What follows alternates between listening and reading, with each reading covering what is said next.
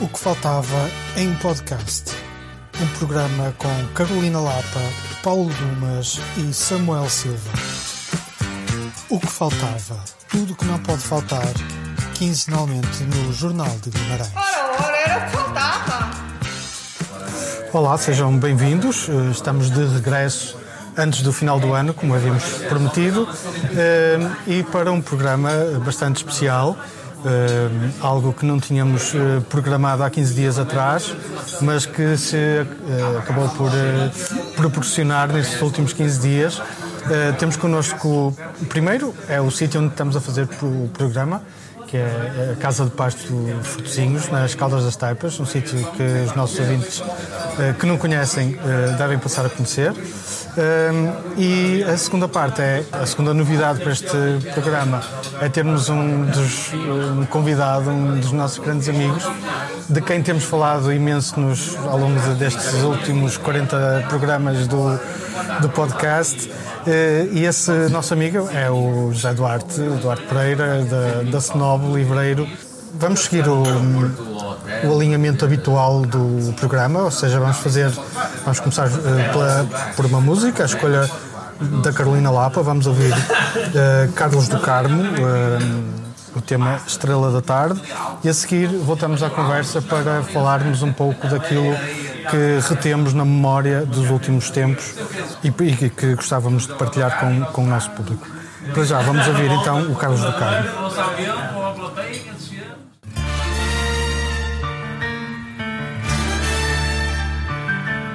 Era a tarde mais longa de todas as tardes que me acontecia. Eu esperava por ti, tu não vinhas, tardavas e eu entardecia. Era tarde, tão tarde que a boca tardando e o beijo mordia. Quando à boca da noite surgiste na tarde tal rosa tardia.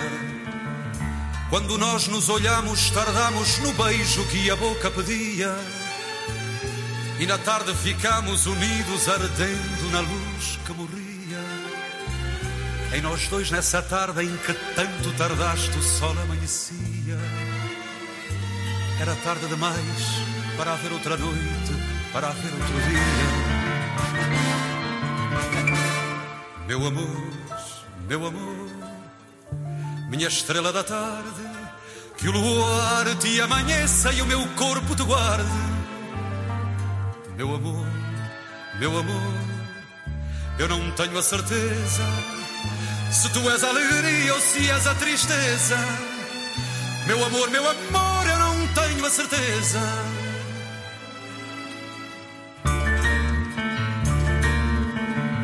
Foi a noite mais bela de todas as noites que me adormeceram. Dos noturnos silêncios que à noite de aromas e beijos se encheram. Foi a noite em que os nossos dois corpos cansados não adormeceram. E da estrada mais linda da noite, uma festa de fogo fizeram. Foram noites e noites que numa só noite nos aconteceram. Era o dia da noite de todas as noites que nos precederam. Era a noite mais clara daqueles que à noite amando se deram. E entre os braços da noite, de tanto se amarem, vivendo, morreram. Meu amor, meu amor, minha estrela da tarde, que o luar te amanheça e o meu corpo te guarde. Meu amor, meu amor, eu não tenho a certeza se tu és a alegria ou se és a tristeza. Meu amor, meu amor, eu não tenho a certeza. Eu não sei, meu amor, se o que digo é ternura, se é riso, se é pranto. É por ti que adormeço e acordo e acordado recordo no canto. Essa tarde em que a tarde surgiste num triste e profundo recanto.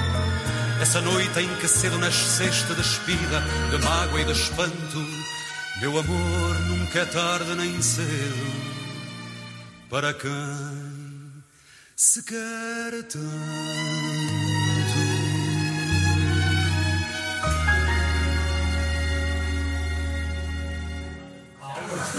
Carlos do Carmo em 1976, a escolha da Carolina Lapa. Uh, assim, a escolha à última da hora, não foi? Foi uma escolha à última hora, mas o Carlos do Carmo vai sempre bem. Uh, falávamos aqui em off com a única pessoa que eu conheço que, que não gosta de Carlos do Carmo era o meu pai, por dizer que um médico burguês nunca deveria ser fadista, que é uma música proletária. Por isso. Mas, tirando isso, uh, o Estrela da Tarde é uma, não é bem um fado, é uma espécie de canção de música ligeira portuguesa. Foi à Eurovisão, como vimos também aqui uh, em off. E, e, é também uma, uma letra do José Carlos Henrique Santos, que se percebe desde logo. É muito catchy, ele era muito bom a fazer coisinhas redondas. Como disse há pouco, nós uh, não estamos no sítio habitual onde costumamos gravar, estamos num sítio uh, público, portanto é natural que eles são algum ruído uh, de fundo, há mais pessoas na sala, como é óbvio, uh, e portanto vamos tentar fazer com que as nossas vozes sobressaiam deste, deste ruído de fundo. Carolina, dos últimos 15 dias, tens alguma coisa na memória que gostasses uh, partilhar? Sim, eu aproveitei as minhas férias de Natal para ir a São João da Madeira, mais concretamente ao Centro de Arte Oliva, que fica precisamente na antiga fábrica Oliva, das máquinas de escrever, não sei se se lembram. Uh, o Centro de Arte Oliva está incluído num grande conjunto que faz parte do município de São João da Madeira, que tem uma Creative Factory com espaços de lojas e estúdios de, de, de indústrias criativas, vá, se quisermos chamar-lhes assim, se é que ainda se diz, indústrias criativas, já não sei bem. É, é muito 2012, dizer. É muito 2012, indústrias criativas, mas pronto, acho que a ideia foi um pouco essa. E dentro desse, desse conjunto um, existe de forma isolada o Centro de Arte Oliva, que, que fomos ver. Nós sabíamos que havia duas coleções uh, que fazem parte do Centro de Arte Oliva, uma sobre arte contemporânea que é da Norlinda e José Lima, coleção Norlinda e José Lima, e uma de arte bruta ou arte outsider, como quiserem chamar, da, que é a coleção Tregas San Silvestre. Uh, fomos então lá, foi a primeira vez, foi a nossa primeira visita e não podíamos aconselhá-la mais. Uh, sobretudo duas, as, as, as, três exposições que lá estão estão mesmo quase a terminar, todas terminam mais ou menos em janeiro, no início, meados de janeiro, mas há uma no piso superior dedicada ao cinema e à escultura, que se chama Feixe de Luz, escultura projetada, cinema exposto, onde se pode ver um filme da Babette Mangold. A Babette Mangold é uma, uma colaboradora assídua, ou foi uma colaboradora assídua da Chantal Ackerman, mas ela própria também realizava filmes e este filme é um filme em que ela está a filmar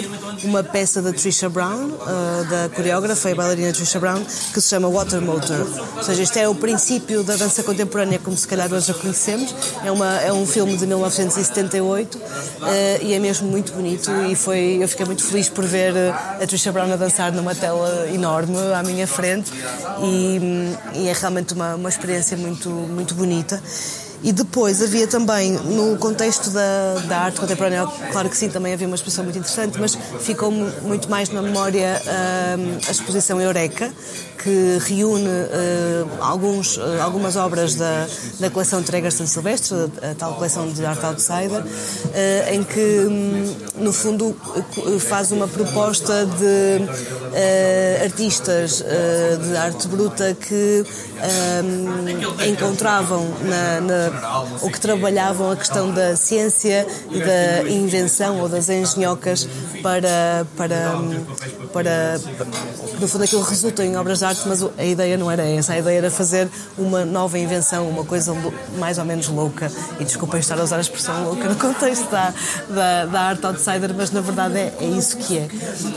Um, desde propostas para a NASA feitas a lápis de cera, uh, que eram enviadas para a NASA como o próximo foguetão que mais ninguém conseguia fazer, até um conjunto de complexos sistemas matemáticos que só aquela pessoa que o criou conseguia entender. Uh, a coleção tem, tem uma série desses pormenores. Eu trouxe só uma, uma leitura de uma bio, só para vocês terem um pouco a ideia da forma como estas. Uh, só um bocadinho para eu encontrar. Aqui está. Só para terem uma ideia da, do universo desta, destes artistas. Uh, este era o caso de Wellesley Willis, acho que é assim, dos Estados Unidos. Uh, 1963-2003, ou seja, já falecido, uh, e todas as biografias eram um pouco assim. Uh, Wesley William, Willis cresceu em Chicago numa família numerosa. Após a separação dos pais, passou grande tempo, grande parte da sua infância em casas de acolhimento. No ano de 1989, foi diagnosticado com esquizofrenia paranoide. Willis iniciou o seu percurso artístico na música, mais concretamente na cena punk e rock underground da década de 90 em Chicago, e foi também artista de rua.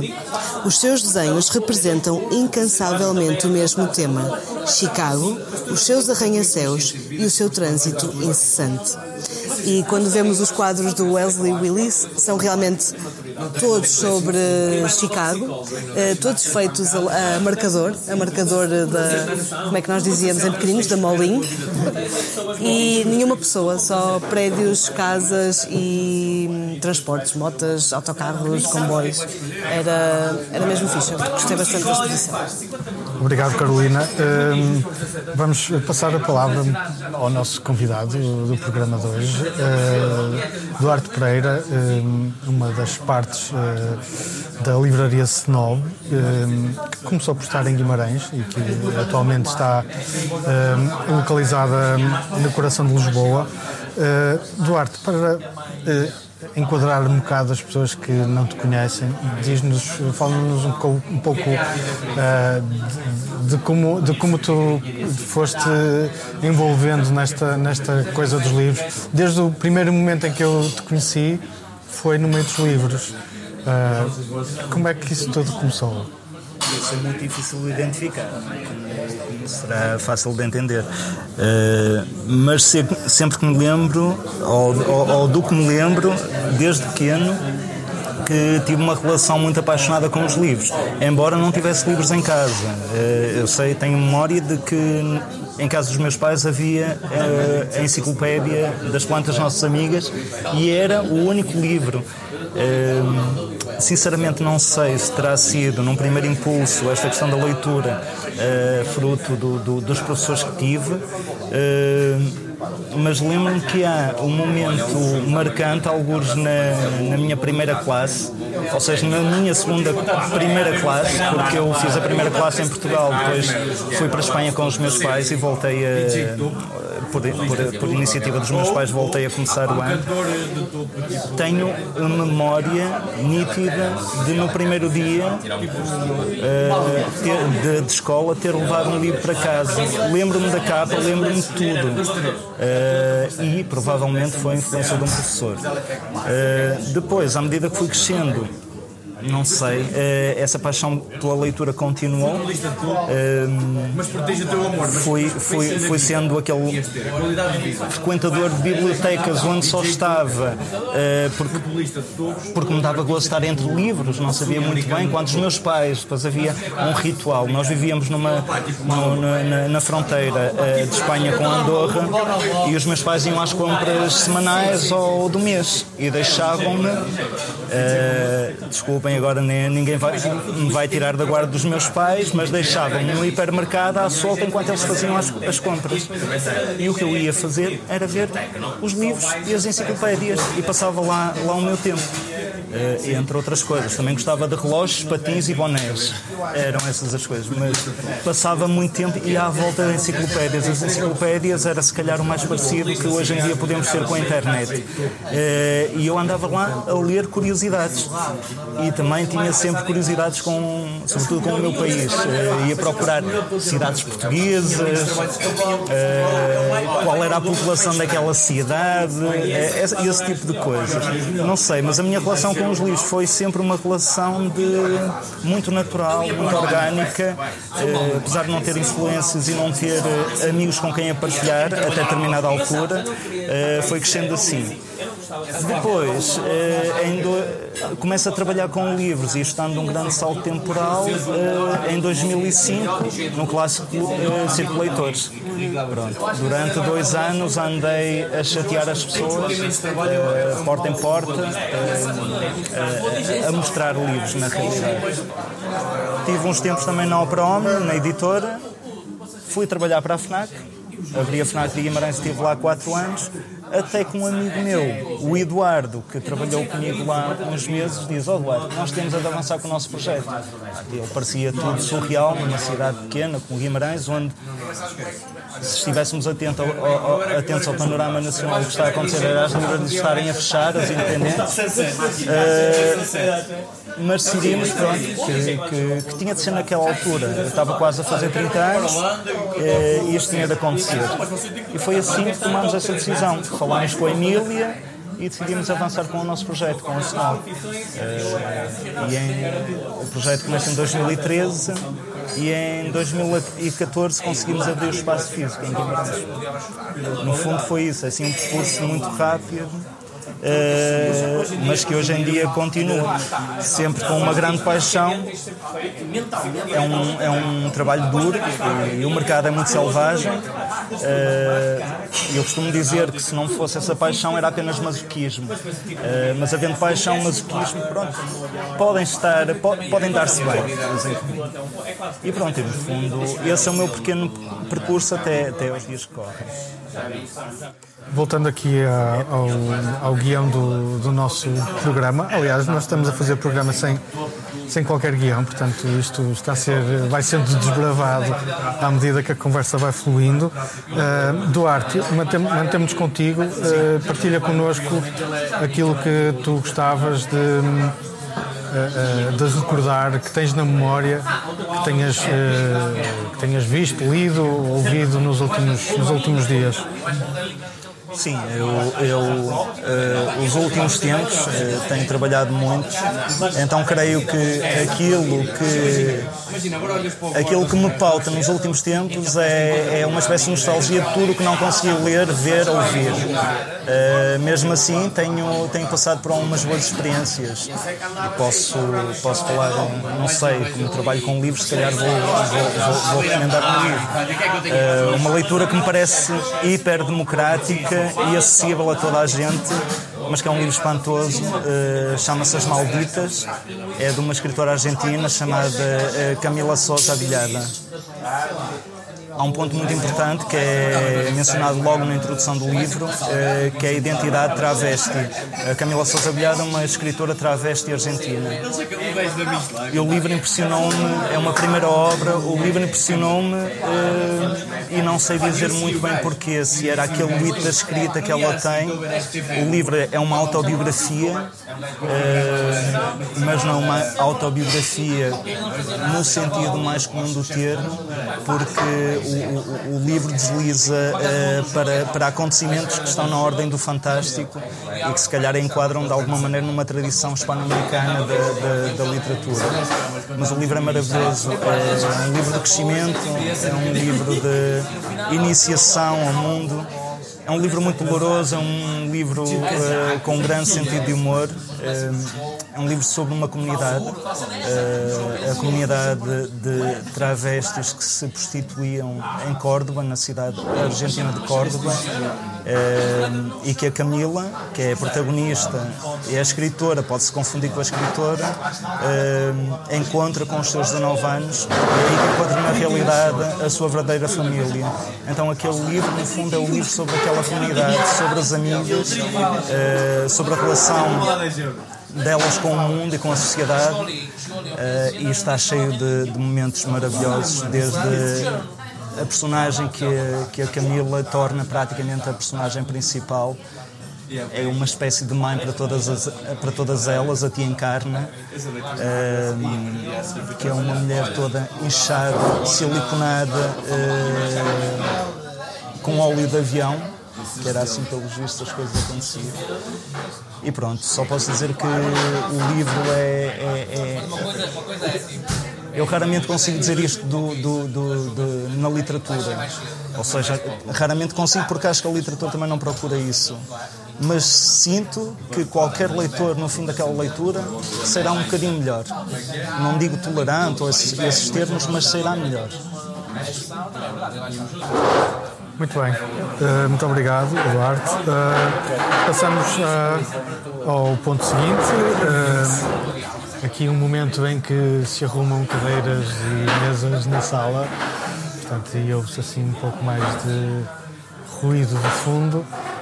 mas passamos ao Samuel. Samuel, o que é que nos trazes para este programa? Eu tinha avisado que não apetecia fazer nada nestes, nestes 15 dias. Portanto, não tinha, não tinha muitas coisas na, na memória para trazer e acabo por trazer uma coisa que, que foi a escolha do Rodrigo Areias para o encerramento do Shortcuts 2022. Eu estou envolvido na organização e, portanto, há aqui uma espécie de batota da minha parte. Mas aconteceu que eu, eu ainda não tinha visto o filme. O filme é O Tasqueiro, do Aki Kaurismäki. É uma curta que fazia parte de uma longa, era uma longa com quatro, quatro colaborações, quatro contributos do Victor Arice, do Manuel de Oliveira, do Pedro Costa e este do, do Aki Kaurismäki. Na altura em que estreou em 2012 eu não pude ver a estreia do, do Centro Histórico, que era assim que se chamava este filme coletivo. E tínhamos escapado completamente, não tinha tido a oportunidade de voltar a ver, não houve nenhum momento em que pudesse fazer e o Rodrigo Areces uh, escolheu este filme para encerrar o Shortcut de Guimarães 2022 e é uma espécie e é um filme que, que me pareceu bastante uh, pertinente visto esta distância de 10 anos porque é uma espécie de crónica de uma cidade em mudança. No caso é Guimarães mas podia ser outra cidade qualquer turistizada ao longo dos últimos anos. Há assim uma espécie de crónica de uma cidade em processo de gourmetização em que o tasqueiro Uh, percebe que está a perder clientela para os restaurantes uh, fancy e de repente quer transformar a sua tasca acabando por lhe matar a identidade. E acontece em Guimarães e nós reconhecemos aquelas ruas, aquelas portas, aquelas praças mas podia acontecer noutro lugar qualquer e esta universalidade também é conferida pelo facto de o filme ser protagonizado pelo Hilka Koivula, penso que é assim que se diz, não sei se o meu finlandês está muito acertado, que é um dos atores fetiches do Kaurismäki, que trabalhou com ele no outro lado da Esperança, no Le por exemplo, e que é o Tasqueira, esta personagem principal. É uma personagem, e é muito curioso por este lado, de, de como eu dizia, da, da crónica de uma cidade em mudança, da crónica de uma cidade que perde as suas. As, alguns dos seus locais mais tradicionais. Felizmente ainda preservamos sítios como a Casa de Pasto de Fortezinhos, onde estamos. Uh, uh, mas as cidades começam a perder locais como estes. Uh, e ao mesmo tempo, também é uma, é uma. Eu acho que é outro lado do que eu achei muito interessante no filme, que é as personagens vimaranenses que estão no filme e que no fundo foram sempre personagens do Carismaki. Desde, lá, desde logo o Manel das Vacas, o personagem fascinante, que está sempre ali na órbita das da organização das Nicolinas em cada ano e que aparece como uma das personagens dos clientes do Tasqueiro e que olhamos para o Manel das Vacas e se não conhecêssemos o Manel das Vacas ele podia ter nascido num sítio qualquer em Uvascula ou numa, numa, numa, numa, terra mais pequena qualquer de Helsinki e ser uma personagem do Kaurismäki. Há um lado de, uh, de lugar, lugar comum da humanidade, né? das cidades europeias estão todas a passar por estes processos de transformação. Um, e aqui Guimarães é só, é só, acaba por ser só, só o cenário de uma coisa que é, que é bastante europeia, que é bastante e que nos toca a todos. E foi, foi assim o grande momento destas últimas duas semanas, da pouca coisa que eu fiz e que vi, mas eu tinha avisado. E fechamos assim a primeira ronda do programa. Uh, pelo meio vamos uh, meter aqui a escolha musical do, do, do arte, uh, que nos traz os, os Japan, do David Sylvian. Uh, alguma razão para ter escolhido este tema? Ou... Sim, era, era uma espécie de pequena batota para se falar de mais um livro, na realidade. Uh, que, que, é o livro do Mark Fisher uh, chamado uh, Ghost of My Life, que eu já, já, como já tinha dito em, em determinada altura ao Paulo, quando li lembrei-me dele. há, há, livros que me fazem lembrar pessoas e que acho que serão adequados para elas. E este, e este é um pronto, é o início do livro, é o ponto de partida para o livro que é uma grande, uma obra impressionante e, entre outras coisas, uma, uma grande obra sobre música. Vamos ouvir então Ghosts, os Japan, e já voltamos.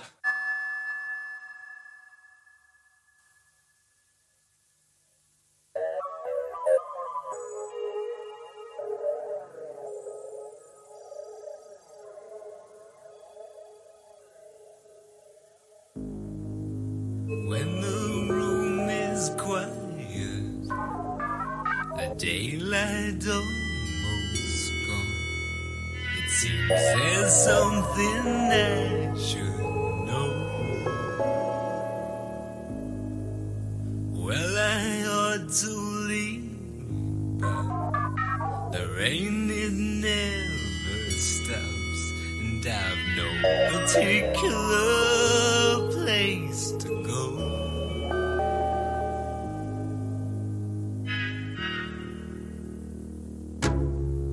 Just when I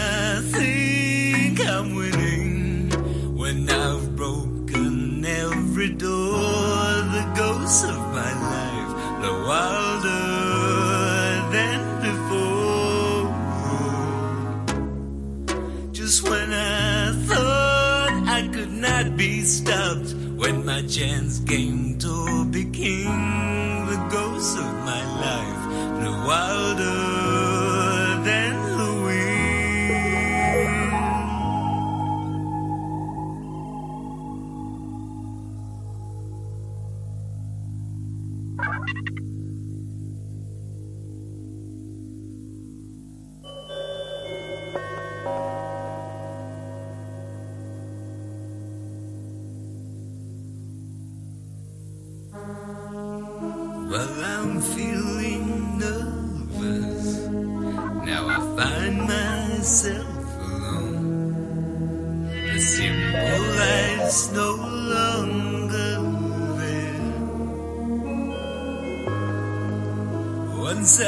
was so sure.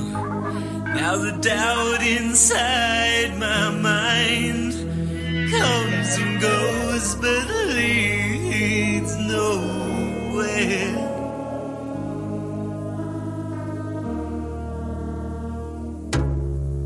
Just when I think I'm winning, when I've broken every door,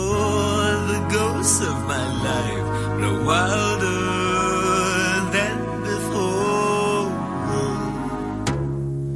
Just when I thought I could not be stopped, when my chance came to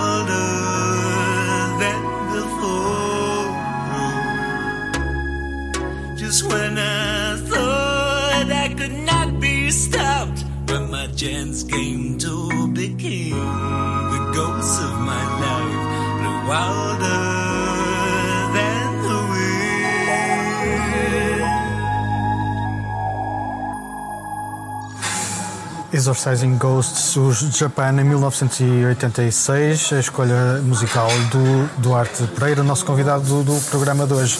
Seguimos para a segunda ronda do programa.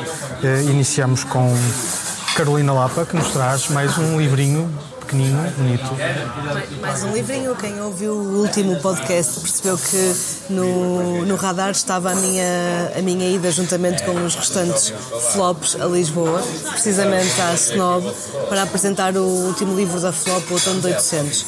E claro, toda a, toda a gente que já foi à Snob sabe o que é acontece, que é uma espécie de teia de aranha e nós somos uma espécie de moscas em que entramos ali e não, e não, e não é possível sair de mãos a abanar. E hum, nesse processo trouxe este livrinho que se chama Goodbye Dragon Inn, que é precisamente o título de um filme do Tsai Ming Liang, hum, cineasta do Taiwan e mais conhecido pelo sabor da melancia, que é aquele assim um bocadinho mais, como dizer, hum, exótico. Mas o Goodbye Dragon Inn é um belíssimo filme. É a história de um. O Dragon Inn era um cinema em Taiwan que fecha, como muitos, como muitos do, dos cinemas uh, na Europa tiveram também esse destino quando entraram os shoppings e o registro de ver cinema não só nos shoppings mas também em casa e, e conta a história de, das, das, pessoas que ainda ficaram a trabalhar no, no Dragon Inn numa altura em que ele já estava completamente decrépito. Uh, já vi o filme há muitos anos e estou ansiosa por ler este ensaio do Nick Pinkerton. O, a edição é super bonita, tem mesmo que a, que a ver. Uh, é em inglês, mas uh, vamos lá, vamos lá. Nós tivemos vários anos de inglês na escola pública, vamos lá esforçar-nos. E, e lembro-me perfeitamente de uma cena do, do Goodbye Dragon Inn que é uma das pessoas que trabalha lá é uma mulher e ela tem uma prótese numa perna. Então sempre que ela anda na, durante o filme uh, ouve-se um toque, toque, toque porque o cinema é um espaço amplo. Então há uma espécie de eco contínuo sempre que ela se move de um lado para o outro. Só, só esse exercício só, só esse exercício na postia tal como este valem a pena mas, mas sim, vai ser se calhar a minha próxima leitura, um pequeno ensaio sobre o Goodbye Dragon Inn pelo Nick Pinkerton, acho que é assim que se diz, sim. Duarte, uh, o que é que tu tens em perspectiva para os próximos uh, tempos? É assim, eu tenho, uh, nós na Nacional uh, trabalhamos muito com editores independentes e achamos que está a acontecer algo de verdadeira, verdadeiramente incrível neste mercado um bocado paralelo, uh, editores como a Flop uh, e outros tantos. Eu estou muito entusiasmado com um livro que vai sair de uma editora chamada uh, Bestiário, que também é uma revista. E quem os conhece sabe que eles usando as palavras da Carolina, são um bocado loucos uh, e, e, vão editar uh, os textos uh, críticos reunidos de Joaquim Manuel Magalhães.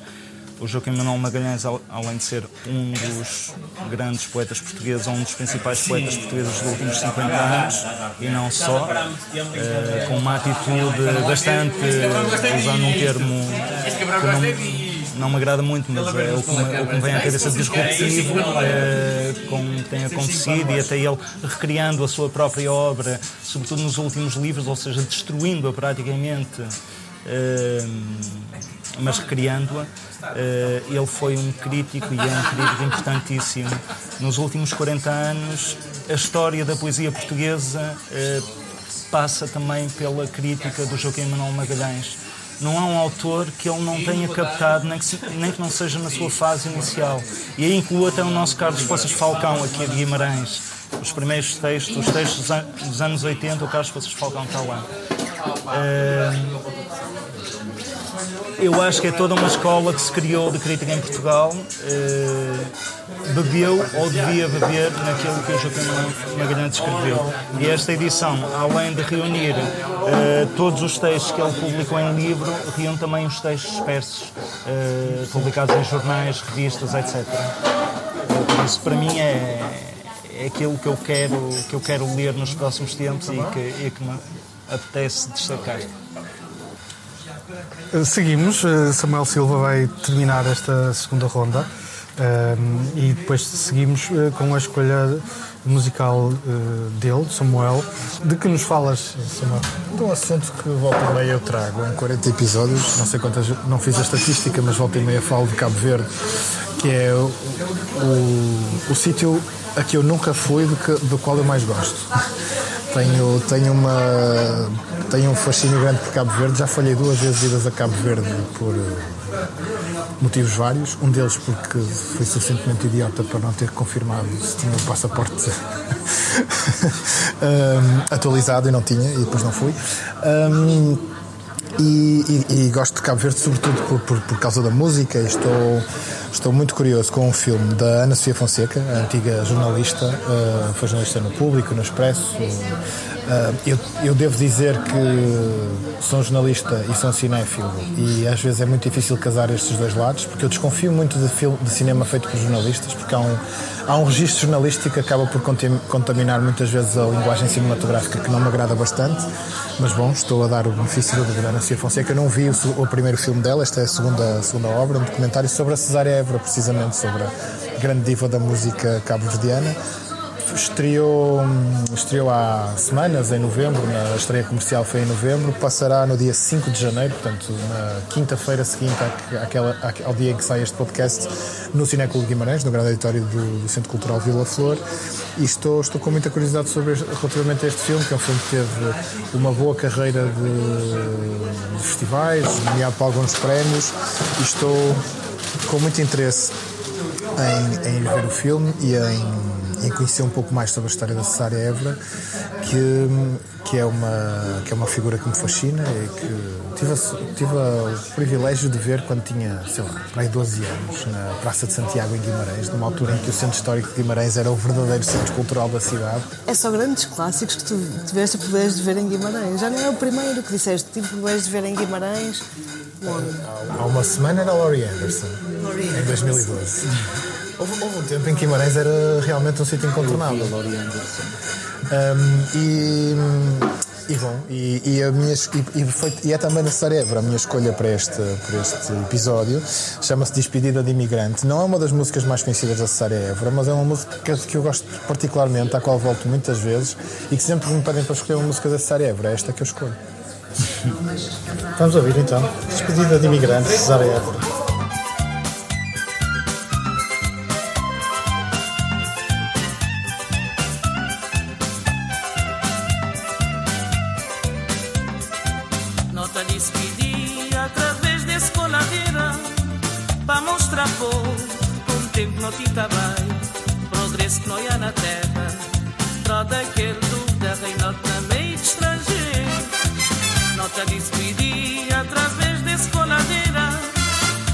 para mostrar pouco, contente notita bem, progresso que não há na terra, roda aquele dúvida, reinado na meio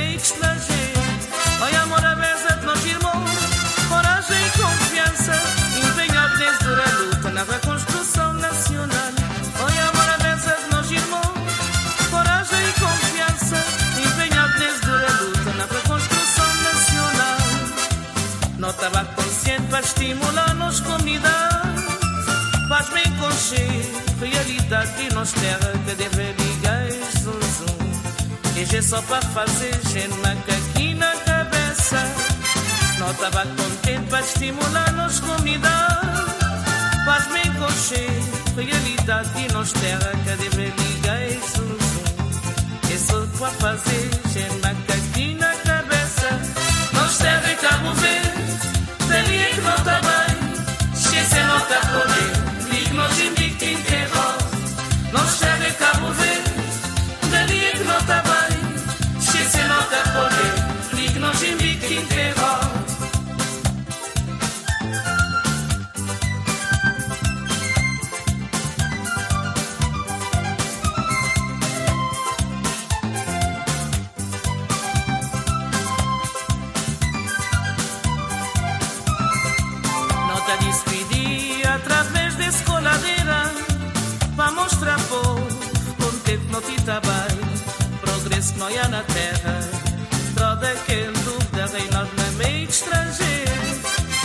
Nota despedir através desse coladeira, para mostrar pouco, contente notita bem, progresso que não há na terra, droga que dúvida reinar na meio estrangeiro. Olha amor a mesa de nós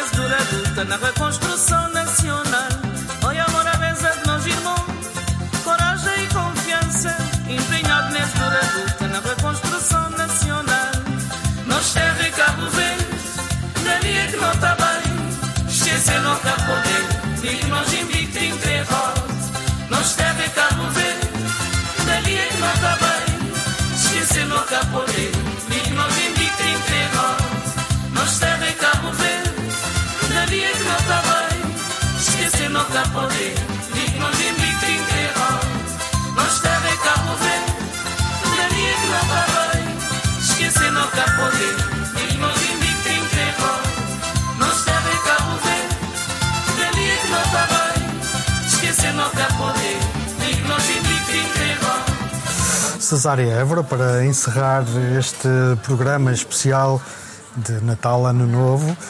Hum, hoje tivemos pouca sorte, porque uh, quem, quem poderia facilmente encerrar o- musicalmente o programa era o, o Manuel cantando em direto aqui a, a Roseira Enxertada, mas infelizmente ele não está cá no, no restaurante e vamos mesmo terminar musicalmente com a Cesária. Ah, e não terminamos mal. Hum, Duarte, eh, para terminarmos aqui a conversa, eu eh, volta e meia brinco contigo que tu eh, passas a vida a andar com, com os livros às costas, de cima para baixo, de norte a sul de Portugal. Fazes, fazes muito circuito de, de- de feiras de, de livros. Ahm, o o que é que é esse o registro que pretendes manter no futuro ou pretendes eh, assentar eh, mais eh, localmente, na- focar-te mais na, na livraria? As feiras, para mim, continuam a ser muito importantes porque é uma maneira que eu tenho de reencontrar os leitores pronto, com quem mantenho relações há, há uns anos, eh, virtualmente, mas depois fisicamente, e, e- e- gosto de continuar a fazer feiras. A verdade é que terei de ser mais seletivo, porque tenho uma criança em casa e custa muito mais ausentar-me por longos períodos. Mas, mas a feira há de continuar, as feiras hão de continuar a acontecer e os livros continuarem a, a circular connosco. Aliás, o Gaspar, meu filho, já está habituado a ter um cantinho no carro entre os livros e tudo o resto. Ahm, Olha, e, em termos de, de edições da Snob, porque a Snob também edita livros, não é? como eh, referiste há pouco, tu, querias falar do, do título do livro, que, é- que não sei se. Ah, sim, sim. Uh, há bocadinho falei do, do livro que era a minha, aquilo que eu queria ler uh, proximamente. Falei do livro, esqueci-me do título, chama-se Poesia Portuguesa Contemporânea. E também vale a pena destacar a dimensão, porque o livro tem quase 1200 páginas. É um, um elefante, um colosso, é verdade. Terá provavelmente a maior lombada eh, que nós veremos nas estantes de- de- das livrarias portuguesas nos próximos anos. Eh, em relação à livraria, eh, os nossos dois últimos anos foram bastante parcos, sobretudo a, a nível, eh, em relação à livraria, em relação à editora ligada à livraria, eh, sobretudo este último ano. Mas os projetos estão em andamento, são vários, e esperamos este ano eh, recuperar algum tempo perdido. Estamos a organizar-nos para que isso aconteça. E temos coisas eh, que nós achamos muito boas, senão também não estaríamos a editar, claro, eh, na calha. Duarte, muito obrigado pela tua disponibilidade, pela conversa, por este bocadinho, foi, foi muito bom.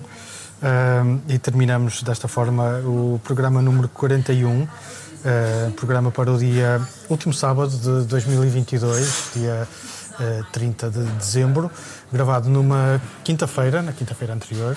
Uh, nós voltaremos já em 2023, naturalmente. Uh, o que faltava é um programa de Carolina Lapa, Paulo Dumas e Samuel Silva. Vai para o ar através do Jornal de Guimarães, quinzenalmente. Uh, nós tivemos, como habitualmente, no som o Tomás Nobre, que desta vez irá ter algum trabalho acrescido, eh, tentando filtrar algum do ruído de fundo que terá passado na nossa conversa. Ahm, e é isto. eh, temos uma playlist eh, constantemente em, em constante atualização a cada programa. Vão lá e, e- e escutem aquilo que nós eh, temos escolhido nos últimos, nos últimos eh, programas. Voltamos daqui a 15 dias. Eh, tenham uma excelente entrada no ano novo. Voltamos a ouvir-nos, encontrar-nos em 2023. Um grande abraço e até breve.